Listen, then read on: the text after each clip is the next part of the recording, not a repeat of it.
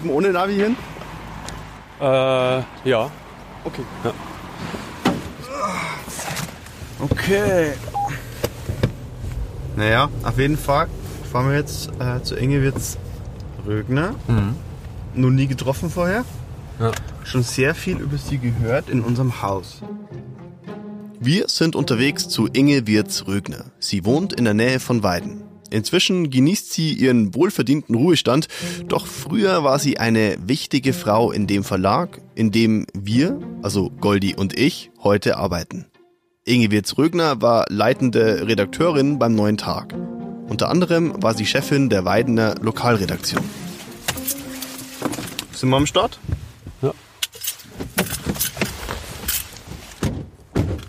Ich hoffe, ich hoffe, es ist okay, dass wir ein bisschen früher da sind. Ach, das ist ja fünf Minuten. Ja, genau. Oder so, gell? Hallo. Grüß Gott. Hallo, Christian. Grüß Gott. Hallo. Schuhe aus? Nein, um Gottes Willen. Okay. In diesem Podcast erzählen wir die Geschichte der Kupfers, einer jüdischen Familie, die von den Nazis fast ganz ausgelöscht wurde. Wir nehmen euch mit auf die Spurensuche des Peter Kupfer, einem amerikanischen Juden, der die Nazis nicht gewinnen lassen will auch heute nicht. Und wir tauchen ein in das wirtschaftliche und gesellschaftliche Erbe der Kupfers. Dieser Podcast basiert neben unseren eigenen Recherchen und geführten Experteninterviews zu großen Teilen auf dem Buch von Peter Kupfer, The Glassmaker's Son, Looking for the World My Father Left Behind in Nazi Germany. Das ist Folge 4, der Kampf um die Porträts. Ich heiße also Inge Wirz Rügner, bin im letzten Jahr meiner 80er Jahre und habe äh, das Glück gehabt, Herrn Kupfer helfen zu können. Wir nehmen das Interview in einem Raum auf, den man gut und gerne als das neue Oberpfälzer Headquarter der Kupfers bezeichnen kann. Das Esszimmer von Inge Wirz-Rögner. Denn wenn ein Mitglied der Familie Kupfer die Oberpfalz besucht, schaut es garantiert hier vorbei. Peter Kupfer ließ sich hier beispielsweise zahlreiche Knödel oder Schnitzel schmecken. Nicht immer koscher, aber sehr lecker. Für uns gibt es Plätzchen. Auch lecker. Ihr fragt euch jetzt sicher, wie sich Inge Wirz-Rögner und Peter Kupfer kennengelernt haben. Naja, alles fing damit an, dass Peter im Jahr 1979 erstmals nach Weiden reiste, um auf Spurensuche nach seiner Familiengeschichte zu gehen. Blöd nur, er versuchte tatsächlich an einem Freitag an weitere Informationen zu seinen Vorfahren in einem deutschen Rathaus zu kommen. Okay, er wusste es nicht besser. Aber natürlich wurde er vertröstet und gebeten, in der darauffolgenden Woche wiederzukommen. Und dann fragte er in seiner Verzweiflung einen Passanten, wo er Antworten auf seine Fragen bekommen könne. Und der Passant deutete auf das Verlagsgebäude des Neuen Tags. Fragen Sie die Zeitung, sagte er zu ihm. Es war ein ganz hektischer Freitag. Ich war dabei, 80 Seiten Baubeilage in Umbruch zu machen. Bleiumbruch damals noch. Können Sie sich vorstellen, was das für ein Aufwand war?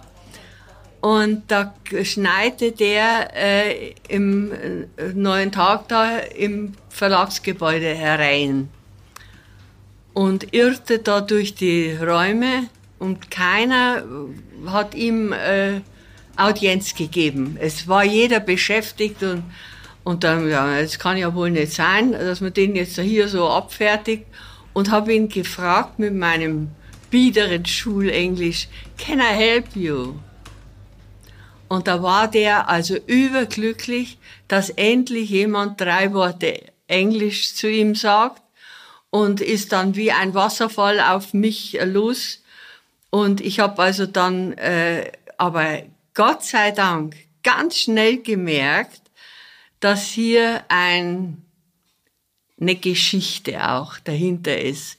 Und obwohl ich keine Zeit hatte, habe ich ihm das Angebot gemacht, ich tu, äh, ich schaue, dass ich für den nächsten Tag, das war die Samstagausgabe, noch eine kleine Notiz reinbringe, so äh, Wanted, die Verwandten von Peter Cooper. Und diese kleine Anzeige, die hat eine enorm große Wirkung gehabt. Inge Wirz-Rögner war ein Checkpot für Peter Kupfers Spurensuche. Denn sie hatte Kontakte, vor allem auch zu den wichtigen Menschen in der Glasindustrie, der jüdischen Gemeinde und der Lokalpolitik.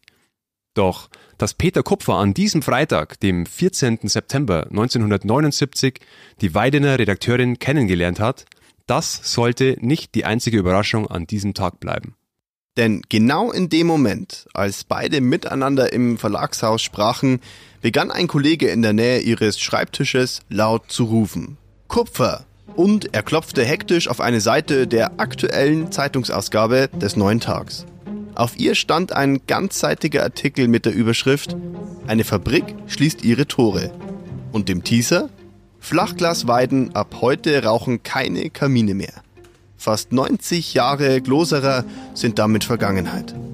Und der Text begann folgendermaßen. Eine Fabrik, die zusammen mit der Kleinstadt Weiden von der Jahrhundertwende an gewachsen ist, schließt ihre Tore. Doch die Produktion und damit auch die Arbeitsplätze bleiben in der Nachbarschaft erhalten. Bei Weiherhammer ist eine neue Hütte aus dem Boden gewachsen. Und auch die Kupfers wurden in diesem Artikel erwähnt. Denn ja, genau, es handelt sich exakt um die Weidener Glasfabrik, in der Otto Kupfer Fabrikdirektor war. Es war die Fabrik, die einst den Kupfers gehörte. Und Peter Kupfer? Der schaute an diesem Tag tatsächlich noch in der Weidener Bahnhofstraße vorbei und nahm als spontaner Ehrengast an der allerletzten Konferenz teil, die in der Weidener Glasfabrik jemals abgehalten wurde.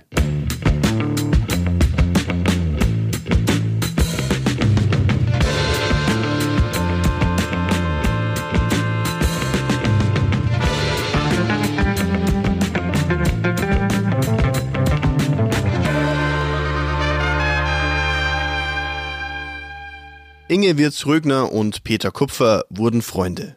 Denn irgendwie passte es zwischen ihnen gleich von Anfang an. Was auch an Peters Offenheit lag. Er war äh, sehr, sehr offen und ehrlich, hat als erstes gesagt, dass er also äh, Probleme hat und äh, er hätte immer gerne heiraten wollen und Kinder kriegen wollen, aber das sei ihm nicht gelungen und er sei also homosexuell. Sollte mich das stören, dann hätte er volles Verständnis und er würde sich sofort zurückziehen. Ich finde seine Offenheit nach wie vor, das war bei uns damals ja überhaupt nicht üblich, dass jemand sich so geoutet hat fand ich sehr äh, also beeindruckend. Ob die beiden wohl heute noch Kontakt haben? Kontakt haben wir immer. Durch WhatsApp, ne? Es lebe WhatsApp. Also das, und er, er lässt einem auch teilhaben durch Facebook. Er ist sehr, sehr viel unterwegs. Ich habe also äh, schöne Stellen von Amerika in der Zwischenzeit kennengelernt durch seine Bilder. Und äh, er kommt immer völlig überraschend. Das ist also nie irgendwie länger geplant, sondern da kommt dann plötzlich ein WhatsApp, äh, ob ich daheim bin, er wäre da und da in Weiden. Es entstand also eine Freundschaft fürs Leben, die trotz aller Sprachbarrieren hielt. Denn Peter Kupfer tat sich schwer mit der deutschen Sprache und Inge Wirz-Rögner beherrschte nur ein wenig Englisch eine Sprache, bei der sie sich auch von Songtexten und Filmen inspirieren ließ. Als Peter Kupfer am Ende seines ersten Besuches in Weiden in den Zug stieg, versprach Inge ihm also folgendes. See you later, Alligator.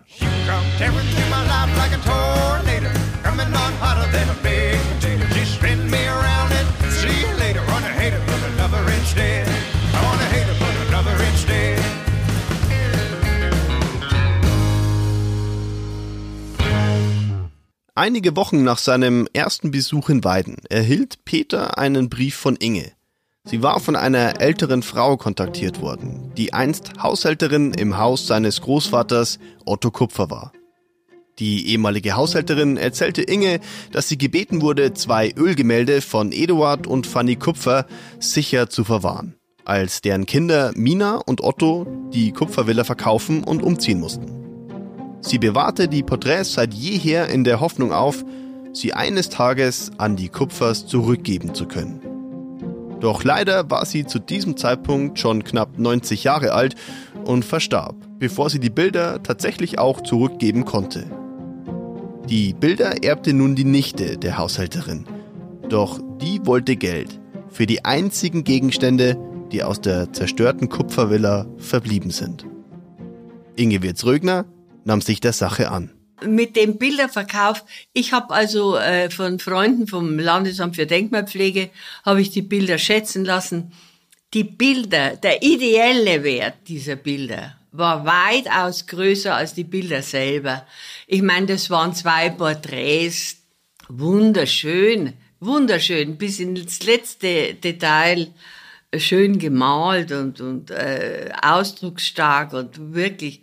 Aber äh, wie gesagt, also von enormer Bedeutung für die Familie Kupfer, weil es ja effektiv das letzte Stück war, das da übrig geblieben ist, von einer super Villa mit allem Inhalt, ne?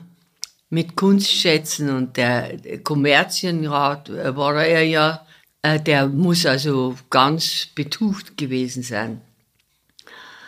Naja, und mit den Bildern, die gingen dann in die, den Besitz der Nichte über. Und äh, ich habe mit allen Mitteln versucht, diese Bilder loszueisen. Ich bin also mit dem Oberbürgermeister zu der Nichte gegangen. Ich bin mit dem Stadtpfarrer zu der Nichte gegangen. Ich habe äh, in München bei der äh, jüdischen Gemeinde einen Vorstoß gemacht, ob die mir nicht jemanden schicken, der da mit hingeht und so. Aber äh, die waren also auf keinen Fall, sie geben die Bilder nicht her. Nur zu einem völlig äh, überkantitelten Preis. Also der Preis war überzogen wie sonst noch was. Und das dauerte aber gar nicht lang die hatten die Bilder nicht lang. Das dauerte nicht lange, dann waren beide Erben dieser Bilder tot. Also die sind ganz schnell hintereinander gestorben, obwohl die altersmäßig also gar nicht so schon an der Reihe gewesen wären. Dann sind die Bilder also wieder in andere Hände gekommen und diesmal an ein sehr, sehr nettes Ehepaar. Und ich hatte also sofort wieder Kontakt mit denen und äh, habe also gemerkt, na ja, also da kann man eher reden. Und da kamen dann die Verwandten aus äh, England. Das hat sich alles hier abgespielt. Die ganze Familie Kupfer äh, kam aus Frankreich, aus England, aus Amerika, überall her.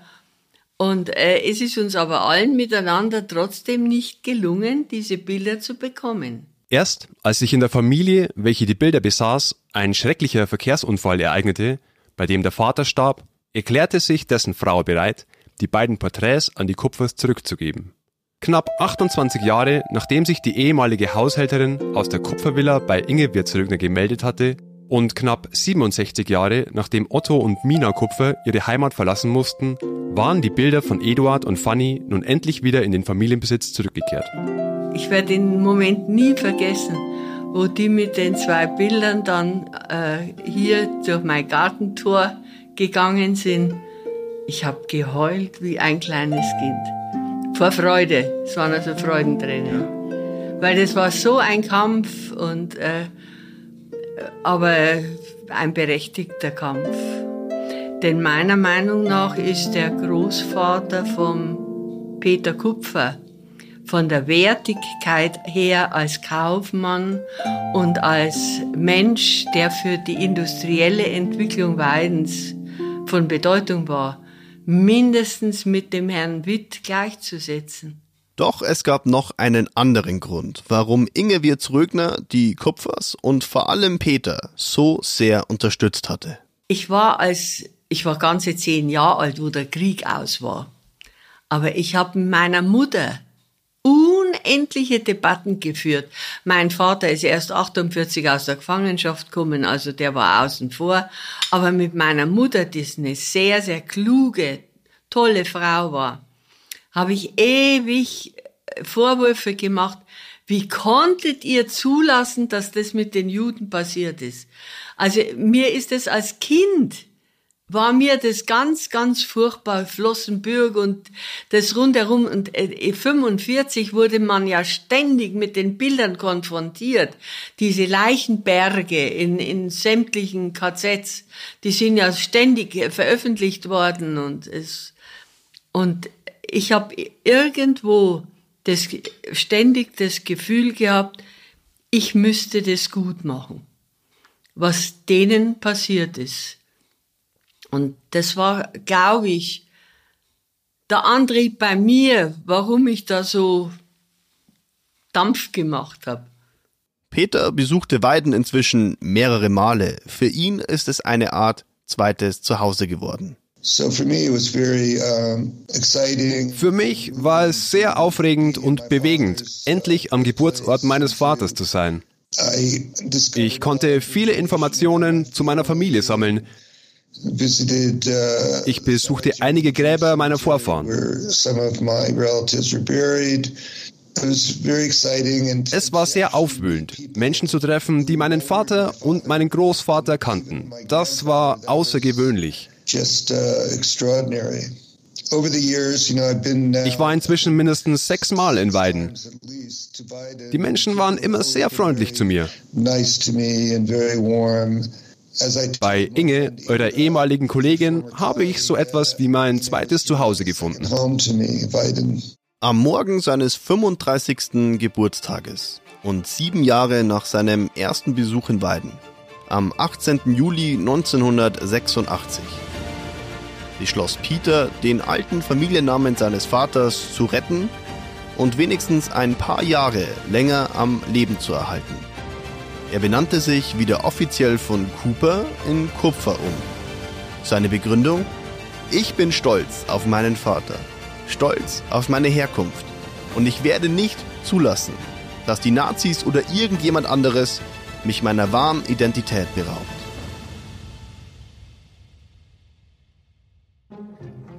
Das war Folge 4 von insgesamt sechs Folgen. Ihr wollt wissen, wie die Menschen ausgeschaut haben oder ausschauen, über die und mit denen wir hier sprechen?